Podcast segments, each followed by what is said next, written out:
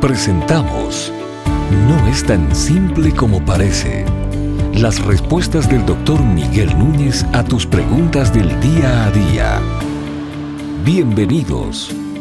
La Biblia dice que Jesús fue tentado en todo. ¿Implica esto entonces que Jesús pudo haber pecado? Esa pregunta resulta capciosa y para mucho, mucha gente incluso hasta de piedra de tropiezo. Y la razón es la siguiente, si nosotros decimos, por ejemplo, que Cristo no podía pecar, entonces algunos objetarán y dirán, bueno, pues entonces sus tentaciones no fueron verdaderas tentaciones.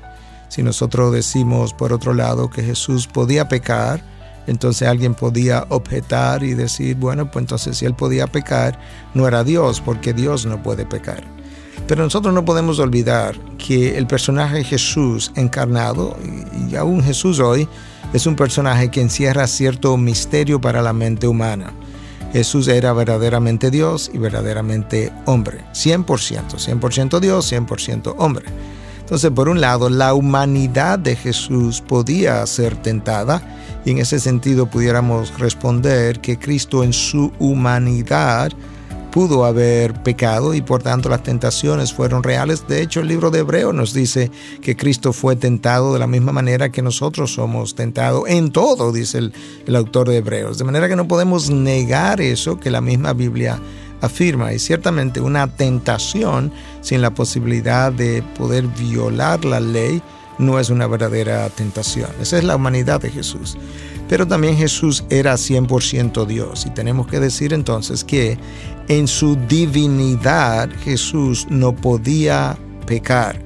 Pero ambas cosas estuvieron ahí presentes. Ah, los teólogos se han debatido, ah, los teólogos se han dividido incluso en cuanto a esta posibilidad. Y yo recuerdo cuando yo tuve que ser examinado para mi ordenación pastoral, se me hizo la pregunta y yo di una respuesta similar a lo que estoy diciendo, pero di también una ilustración. Y decía que si nosotros tomamos, por ejemplo, a un padre, a un padre de buen corazón, en el sentido en que nosotros entendemos la bondad humanamente hablando, y le ponemos una pistola en la mano y le preguntamos si él pudiera matar a su hijo, pues obviamente él podría en el sentido de que lo único que él tendría que hacer es apretar el gatillo y ahí estaría su hijo muerto. O sea que la habilidad de ese padre estaría ahí para matar al hijo. Pero en el corazón bueno de ese padre hay otro freno que le imposibilita al padre hacer lo que él potencialmente podría hacer. Por tanto, él podría hacerlo en términos físicos, por así decirlo, pero él no lo haría en términos morales porque hay algo más en él que le impide hacer lo que él podría hacer. De esa misma manera, entonces yo creo que sería la mejor forma de ilustrar lo que Cristo pudo y no pudo haber hecho. Él pudo haber ah, pecado porque las tentaciones fueron reales, pero como él también era 100% Dios, la divinidad presente en él le impediría que él pudiera pecar.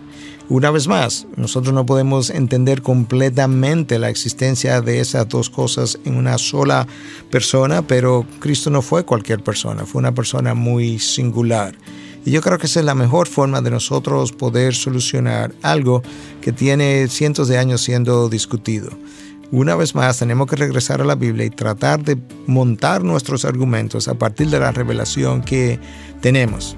Y ciertamente al llegar a la gloria habrá cosas que entenderemos mucho mejor que lo que hoy estamos entendiendo, pero siempre y cuando nosotros mantengamos la idea de que en Cristo existieron dos humanidades, la divina y la humana, sin ser confundidas, que eso es algo que los credos insisten, de no había confusión de esas dos naturalezas eh, y tampoco hubo una división, sino que estaban unidas permanentemente hasta el punto que hoy mismo Él existe todavía con esas mismas dos naturalezas, su naturaleza hoy glorificada. No es tan simple como parece. Es una producción de Ministerios Integridad y Sabiduría. Para más información, visita nuestra página de internet integridadysabiduría.org. Gracias por tu gentil atención y será hasta la próxima.